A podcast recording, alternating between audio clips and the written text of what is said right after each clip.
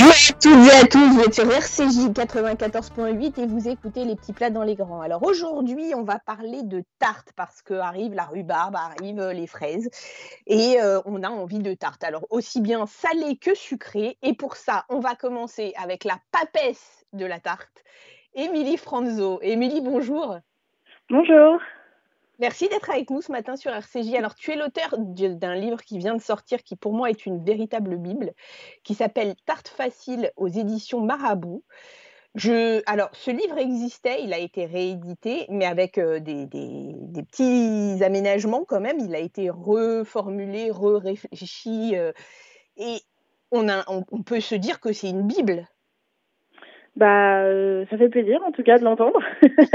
euh, après, non, c'est vrai que c'est une véritable nouveauté. Il n'existait pas ce livre-là avant. En fait, j'avais ah, fait un premier livre qui s'appelait euh, Tarte rustique, qui était euh, exclusivement réservé à, à ces tartes, euh, effectivement, pas très compliquées qu'on pouvait faire. Et là, c'est une version, disons, plus étendue où on retrouve des tartes rustiques, mais aussi voilà des quiches, des d'autres tartes d'autres styles. Mais voilà, c'est vraiment, euh, comme tu dis, du coup, une, une bible de la tarte.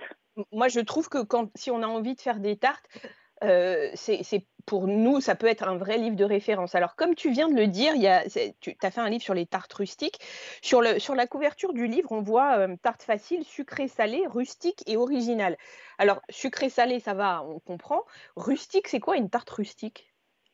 Alors une tarte rustique, c'est une tarte un peu, euh, comment on pourrait dire, qu'on fait un, pas euh, à l'arrache, mais euh, disons qu'il n'y a pas besoin d'un moule, il n'y a pas besoin de d'ustensiles compliqués pour les faire. En fait, il suffit juste d'étaler sa pâte, on met sa garniture au centre et on rabat la pâte sur les côtés. Voilà, c'est en gros la tarte pas compliquée, un peu facile. On l'appelle rustique parce qu'en gros, elle n'est pas parfaite, elle n'est pas comme les grandes tartes de pâtissier qu'on peut voir un peu partout. Euh, c'est juste euh, la tarte, euh, la tarte facile pour les gens qui ont un peu la flemme ou ou qui ont pas envie, voilà, de, de se prendre la tête en, en cuisine. C'est un peu ça la tarte rustique. C'est une tarte, la tarte rustique qu'on voit quand même vachement sur Instagram. Euh, bah, c'est vrai qu'on on commence vraiment à en voir pas mal, mais parce que je pense que c'est ce que les gens ils aiment aussi. Enfin, ça nous fait rêver hein, de voir les, les tartes hyper parfaite, euh, toute droite, toute clean, etc. Mais c'est vrai que ce qu'on fait à la maison, moi personnellement, c'est pas ça. Et, euh, et c'est vrai que voilà, on veut de la recette facile, on veut des choses qui sont simples à faire, qui nous prennent pas, qui nous prennent pas bilan. Et c'est vrai que la tarte rustique, elle est vraiment euh, parfaite pour ça, quoi. C'est hyper simple. Et l'avantage, c'est que il n'y a pas de modèle à suivre en soi de réalisation, c'est-à-dire qu'on plie sur les côtés, chaque tarte sera différente et chaque tarte sera jolie. Donc ça aussi, pour euh, l'ego, entre guillemets, ça fait plaisir parce qu'on sait que quoi qu'on fasse, sa tarte, elle sera jolie. Et alors, euh, comment tu définirais, toi, une tarte originale? C'est quoi pour toi une tarte originale? Bah, une tarte originale, c'était plus surtout sur les termes de, de, de saveur, de composition. Euh, c'est vrai que j'ai dans le livre, j'ai quand même voulu prendre des, des, ingrédients qui sont simples à trouver, etc. Mais essayer de proposer voilà des associations de saveurs peut-être un, un peu différentes ou des euh, ou des fonds de tarte aussi euh, un peu différents. Euh, par exemple, j'ai une tarte dans le livre qui est fait avec du riz soufflé, j'en ai une autre qui est faite avec du quinoa soufflé. Enfin voilà, c'est des petites choses voilà qui sont un peu plus originales et qu'on voit peut-être un peu moins dans le enfin d'habitude dans les dans les livres ou, ou sur les réseaux. Et après, oui, voilà, des associations de saveurs comme par exemple une tarte chocolat et bretzel. Enfin voilà, personnellement, je ne pense pas avoir vu ça souvent, une tarte cookies aussi. Enfin voilà, des choses qui sortent un peu de, de l'ordinaire, disons, mais qui restent quand même très simples euh, à réaliser. Alors, euh, tu expliques, en fait, ce, qui ce que j'adore dans ce livre, c'est que tu as vraiment une partie sur les pâtes au début, donc euh, pâtes salées et pâtes sucrées, et ensuite tu enchaînes avec les tartes. explique-nous, les, que ce soit en salé ou en sucré, explique-nous les différentes pâtes que l'on peut utiliser pour faire des tartes et comment tu les accommoderais avec quoi? Est-ce qu'il y a des particularités pour chacune d'elles?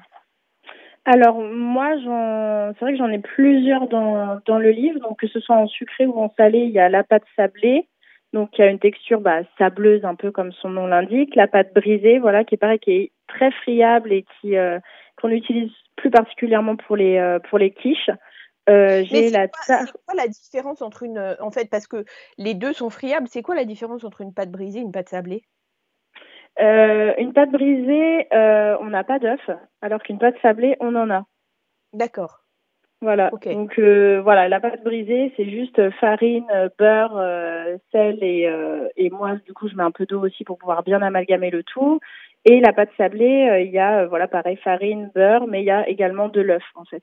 Donc elle est un peu plus euh, gourmande, on va dire généreuse, et elle a plus euh, ouais voilà cette consistance euh, quand on la coupe, pas crumble, mais voilà qui qui s'effrite un petit peu comme ça, alors que la brisée se rapprocherait peut-être en texture un peu de d'une d'une pâte feuilletée. Voilà, elle est plus enfin friable dans ce sens-là, disons. Donc voilà, la Alors tu nous parles de beurre, mais ça veut dire que pour les gens qui mangent cachère, est-ce qu'on peut remplacer par de la margarine? Bien sûr, non? Tout à fait, bien sûr. Et il y a justement des recettes aussi dans le livre. Euh, je trouvais ça hyper important de pouvoir aussi euh, s'adresser aux personnes qui sont, euh, voilà, qui qui mangent pas de, beurre ou qui sont voilà intolérants au lactose aussi, par exemple. Donc voilà, on peut tout à fait faire les recettes avec de la margarine. Je mets les je mets les recettes dans le livre. Il y a également aussi des versions sans gluten pour les gens qui sont intolérants au gluten.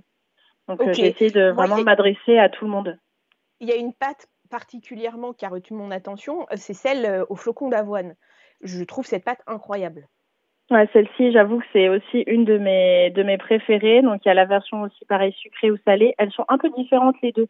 Dans la version sucrée, on est plus sur quelque chose de de croquant, de croustillant. La version salée, elle est un peu, elle se rapproche plus d'une d'une pâte d'une pâte traditionnelle, mais c'est vrai que oui, ça, déjà ça apporte un petit goût différent aussi. On a une petite texture. Bon après, bon, flocon d'avoine, malheureusement, les personnes qui sont intolérantes au gluten peuvent euh, peuvent pas trop la faire celle-ci. Ou alors, je crois savoir qu'il y a du flocon d'avoine sans gluten qui se fait maintenant.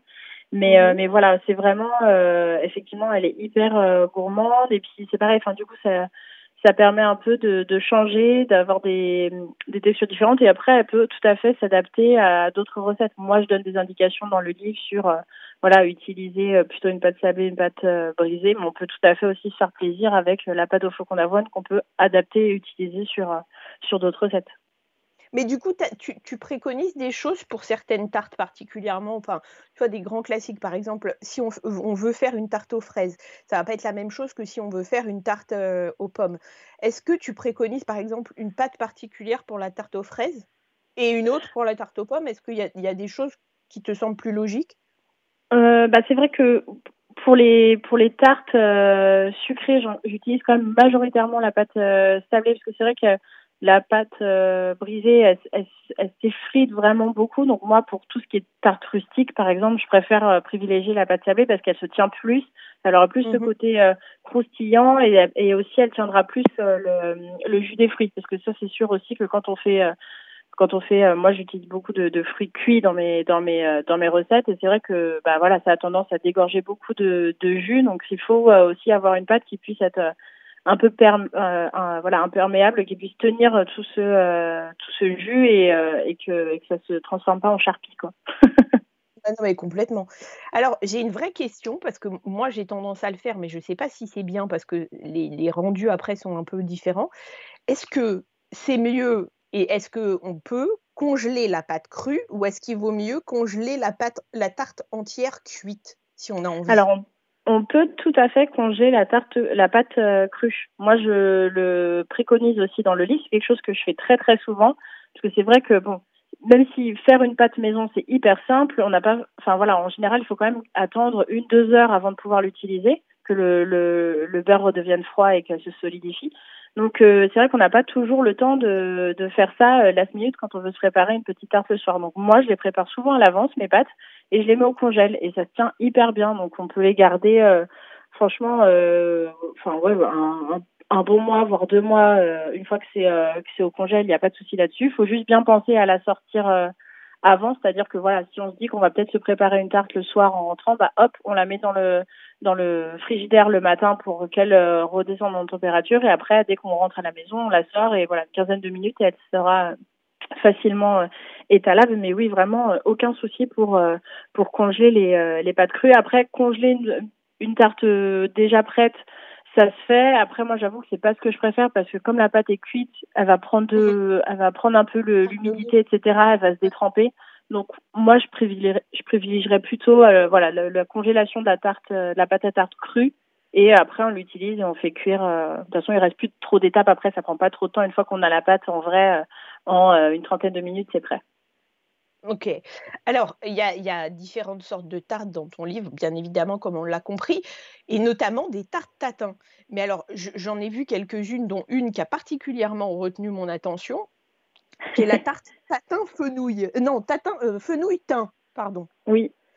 Sur les, sur les tartes comme ça aux légumes, euh, et tatin en l'occurrence, parce que là, c'est des gros morceaux, c'est des demi-bulbes de fenouil que tu mets pour que ça fasse vraiment une apparence de tarte tatin. Tu les pré-cuis tes fenouils ou tu les laisses euh, comme ça? Oui, je les fais pré-cuire avant. De toute façon, sur toutes les tartes tatin, je fais pré-cuire, euh, que ce soit légumes ou fruits, je fais, ouais, je fais pré-cuire dans une poêle avant, parce que ça permet justement de confire un petit peu le, le fruit ou le légume, voilà, de le, de le faire euh, déjà de faire aussi, sortir aussi un peu le jus, parce que c'est pareil, on va, on va essayer au maximum d'éviter que la pâte euh, soit trempée. Donc euh, voilà, mhm. on fait on fait cette cuisson. Donc là pour pour les fenouilles, ouais c'est ça, je les fais venir dans une poêle avec un peu de un peu de beurre, un peu de sucre, parce que c'est vrai que moi j'aime bien toujours un peu le côté petit sucré salé, puis surtout pour créer un peu ce caramel qu'on aime dans la dans la tarte tatin. Donc donc je les fais revenir un petit peu voilà dans, dans une poêle et après je les mets dans le dans le moule à tarte et je recouvre avec euh, avec la pâte. Donc il y aura cette double cuisson, la fois la première dans la dans la casserole et après hop au four avec la pâte et le euh, le petit caramel qui va commencer à, à se former. Euh, j'en peux plus là, tu m'as. ça donne envie. Ah ouais, grave, euh, grave. Mais, j'ai le livre sous les yeux et je te cache pas que oui, ça donne super envie. Il y a une autre tarte, enfin c'est une quiche en l'occurrence, qui est la quiche saumon poireau et Annette. La quiche saumon poireau et Annette, tu préconises une pâte brisée.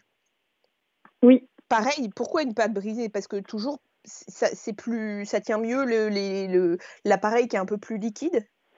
Euh, bah Parce que c'est vrai que traditionnellement, je pense, dans le dans l'ordre des choses, on fait plus souvent une quiche avec euh, une pâte euh, brisée qu'une pâte sablée ou, ou une autre pâte. C'est vrai que je pense que c'est plus un, un consensus de se dire que voilà, c'est ça, c'est pour la quiche, c'est la pâte brisée.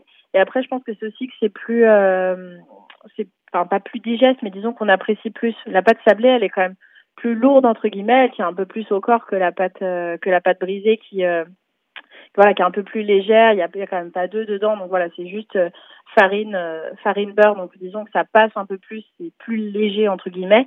Et donc du coup comme déjà l'appareil à quiche, voilà c'est du lait, de la crème, des œufs. Voilà on essaie d'alléger un petit peu sur la pâte pour que le tout soit plus harmonieux, je pense, et plus et euh, voilà et plus simple entre guillemets euh, à manger. Mais oui c'est vrai que allégé, là t'as allégé parce que t'as pas mis de crème dans le dans l'appareil. T'as mis du yaourt grec. Ouais dans celle-ci c'est du rapidement parce qu'elle est vraiment intéressante. Bah, c'est vrai que le en, en vrai tout tout euh, enfin cet appareil là peut tout à fait être adaptable à aux autres aux autres recettes en fait. Moi j'aime beaucoup utiliser le yaourt grec en, pour remplacer un petit peu tout ce qui est tout ce qui est crème, effectivement, ça apporte un peu de la légèreté. On est un peu moins dans le dans le gras aussi, et c'est vrai que ça fait quelque chose qui est plus euh, qui est plus doux, qui est plus le, qui est plus léger. Avec euh, le, le saumon, le, le, grec, ça se marie vraiment très bien parce qu'on a dans le yaourt grec cette petite acidité qu'on qu'on retrouve pas forcément dans la dans la crème. Et c'est vrai que ça se marie euh, particulièrement bien dans dans cette recette là. Mais ça peut tout à fait être adaptable aux autres recettes, de reprendre ces quantités de l'appareil et de l'utiliser dans dans d'autres euh, du, du, livre, il n'y a aucun souci, euh, ça marche tout aussi bien. Bah écoute, là en tout cas, moi je te dis la vérité, euh, ce soir ça sera celle-là. eh ben, j'espère, j'espère que ça va te plaire. ah non, mais j'en suis certaine. Écoute, Émilie, je te remercie infiniment d'avoir été avec, avec nous sur RCJ ce matin. Bah, avec grand un plaisir. Et je te jure que je suis tellement fière de toi que ce livre est magnifique et que je l'adore. Merci beaucoup. Merci, bah, ça me fait vraiment trop plaisir. Et euh, puis voilà, il ne reste plus qu'à passer en cuisine maintenant. ah bah j'y vais là, j'y cours, j'y cours, j'y cours. Merci infiniment, à très vite. Merci à toi, à très bientôt. À très bientôt. Et alors maintenant, pour comprendre ce qu'on peut mettre dans une quiche, qu'est-ce qu'on peut, enfin une quiche ou une tarte ou n'importe, on va parler fruits et légumes avec Yoni Cohen qui dirige la célèbre Maison Colomb.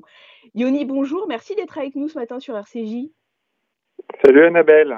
Bah, merci Comment ça va?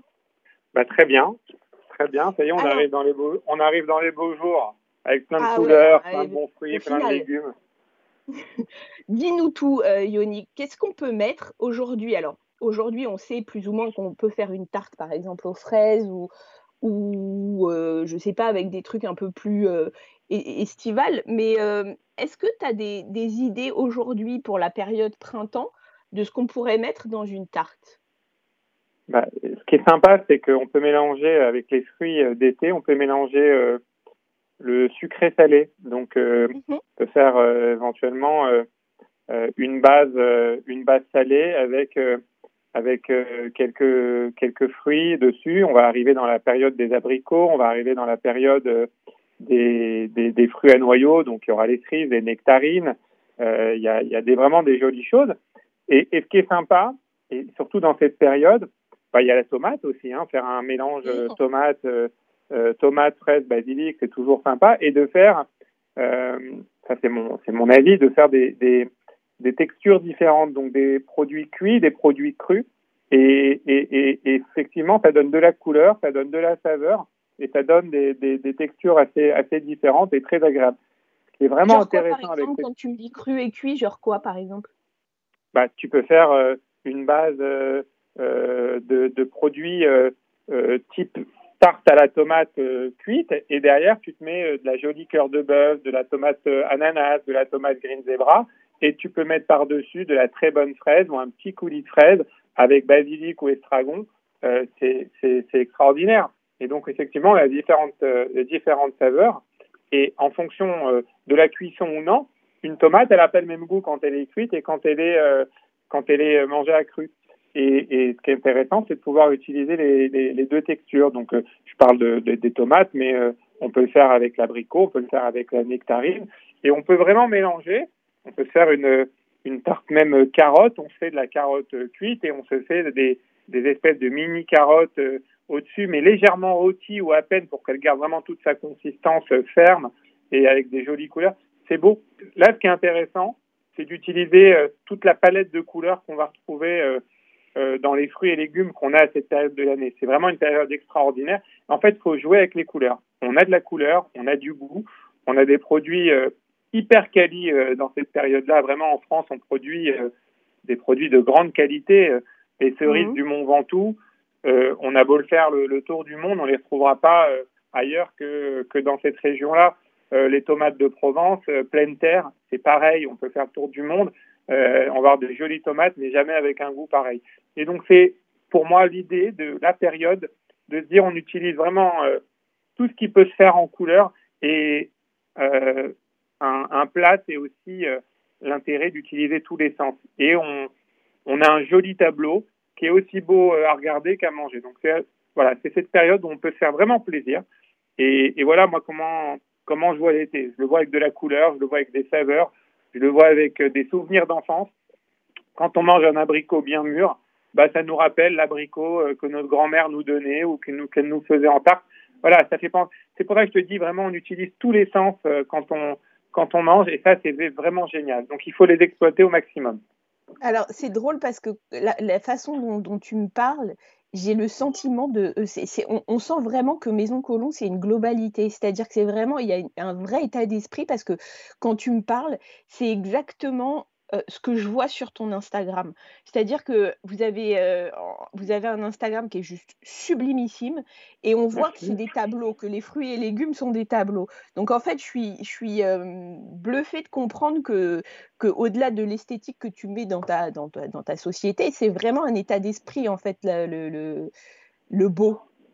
C'est exactement ça. Nous, quand on, quand on met en avant les produits, on les met sur fond noir parce qu'évidemment, le produit ressort. Nous, la star, c'est le produit. Euh, c'est le principal. Hein, euh, que tu parles à Maison Colomb et, et, et merci pour, euh, pour toutes ces, tous ces compliments sur notre Instagram. Mais quand tu parles à Maison Colomb, quand tu parles aux chefs qui travaillent avec Maison Colomb, et quand je dis les chefs, les chefs étoilés, mais les chefs aussi à la maison, puisqu'on fait le, mhm. la livraison pour les particuliers.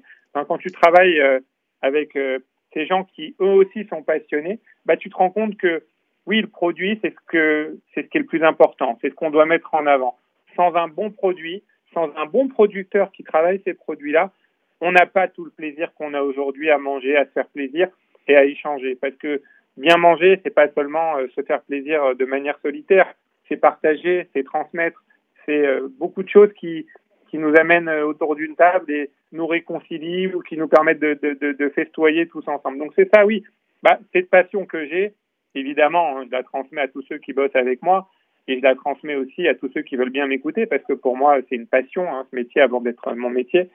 Et, euh, et oui, ça transpire. Mais ça se hein, sent, en fait. Ça se bah, sent parce que là, je t'explique, la tarte à la tomate, euh, genre, j'ai les larmes qui coulent presque, tu vois. Tu m'as tu m'as chauffé. Euh, Émilie avec sa quiche saumon poireau et bah, toi avec la tarte à la tomate. Tarte tomate, tu prends, tu prends de la cœur de bœuf, par exemple. La cœur de bœuf, c'est une, c'est une tomate qui est assez épaisse.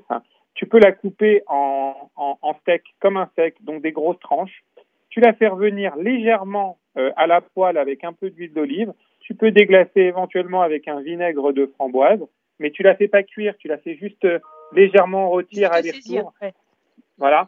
Et, euh, et puis tu, tu, peux la mettre en fond de tarte comme ça et te mettre vraiment de la, de la tomate crue au-dessus. C'est extraordinaire et tu rajoutes de la framboise avec ton vinaigre de framboise, ça va ressortir, ça va être complètement dingue en bouche, une explosion de saveur. Donc oui, il y a plein de choses à faire. tu peux te mettre de la burrata dessus ou non? Ah bah évidemment, évidemment. Évidemment, il faut mettre de la burrata. Moi, je déconseille le balsamique avec la burrata. Je sais qu'il y en a qui vont pas, il y en a qui vont pas être très contents. Mais la burrata, vraiment, tu dois mettre un peu de, un peu d'huile d'olive si tu as envie. C'est pas obligatoire quand tu as une bonne burrata. D'ailleurs, on en a sur notre site qui est vraiment exceptionnel. Et tu mets euh, du gros sel et avec de la tomate, c'est simplement merveilleux. Il n'y a pas besoin de grand chose. Alors là, on a parlé des tartes d'été.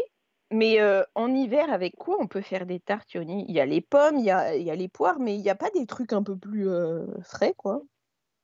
Bah, y a... Quand tu dis frais, rien ne ressemblera, rien ne ressemblera à l'été comme l'été, évidemment. Mais il y a des choses, bien sûr, très fraîches. Et, et, et, et tout l'intérêt aujourd'hui, tu, tu me parlais de notre Instagram, c'est aussi de donner ces conseils. Parce que Aujourd'hui, euh, parfois, on trouve des bons produits, mais on n'a pas forcément euh, la manière de les cuisiner, ou on a simplement des bonnes recettes, mais pas des produits qui vont avec. Mm. Nous, aujourd'hui, on essaye vraiment d'apporter cette, euh, cette valeur ajoutée, de dire, voilà, on vous propose le bon produit, mais on vous aide aussi à le cuisiner. Et on a Patrick, que tu connais très bien, qui nous fait des mm-hmm. recettes incroyables chaque semaine et qu'on met sur notre site. Donc, bien sûr, on va avoir en été, et encore une fois, je rappelle souvent, faites utiliser le produit de différentes manières. Vous l'utilisez cru, vous l'utilisez cuit, vous l'associez et puis vous le déglacez ou le, vous l'assaisonnez avec euh, un mélange qui, qui, qui, qui, va trancher un peu avec ce qu'on a l'habitude. Il faut faire vraiment évoluer notre palais. La pomme, par exemple, avec quoi on peut trancher la pomme?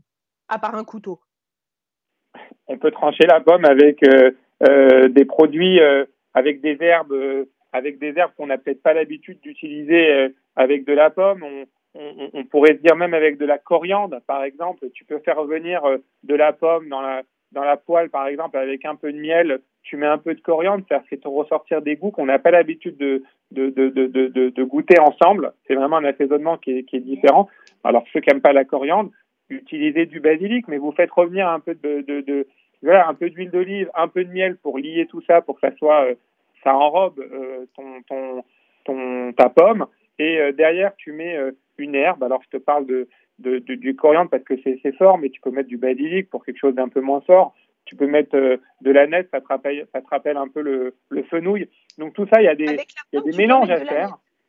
Bah oui, mais, mais, mais, mais l'idée du l'idée des fruits et légumes, c'est qu'on peut se faire plaisir. En fait, il y a des goûts. Il faut pas faire trop de mélange. Mais quand tu fais un mélange ou deux, oui, c'est un exhausteur de, de goût. Hein. Moi, je dis, mettez beaucoup d'herbes, mettez de la menthe. La menthe, c'est extraordinaire. Vous mettez menthe, coriandre, avec n'importe quel produit, ben, ça marche. Ça passe. eh bien, écoute, Johnny, merci infiniment pour tous tes conseils. Merci d'avoir été avec nous ce matin sur RCJ. C'est toujours un bonheur. Tu es ici chez toi. Bah, t'es un amour. Merci beaucoup. À très vite. À bientôt. À bientôt. À bientôt. Chers auditeurs, c'est le moment de se dire au revoir, mais on se dit à la semaine prochaine et je vous souhaite Shabbat Shalom.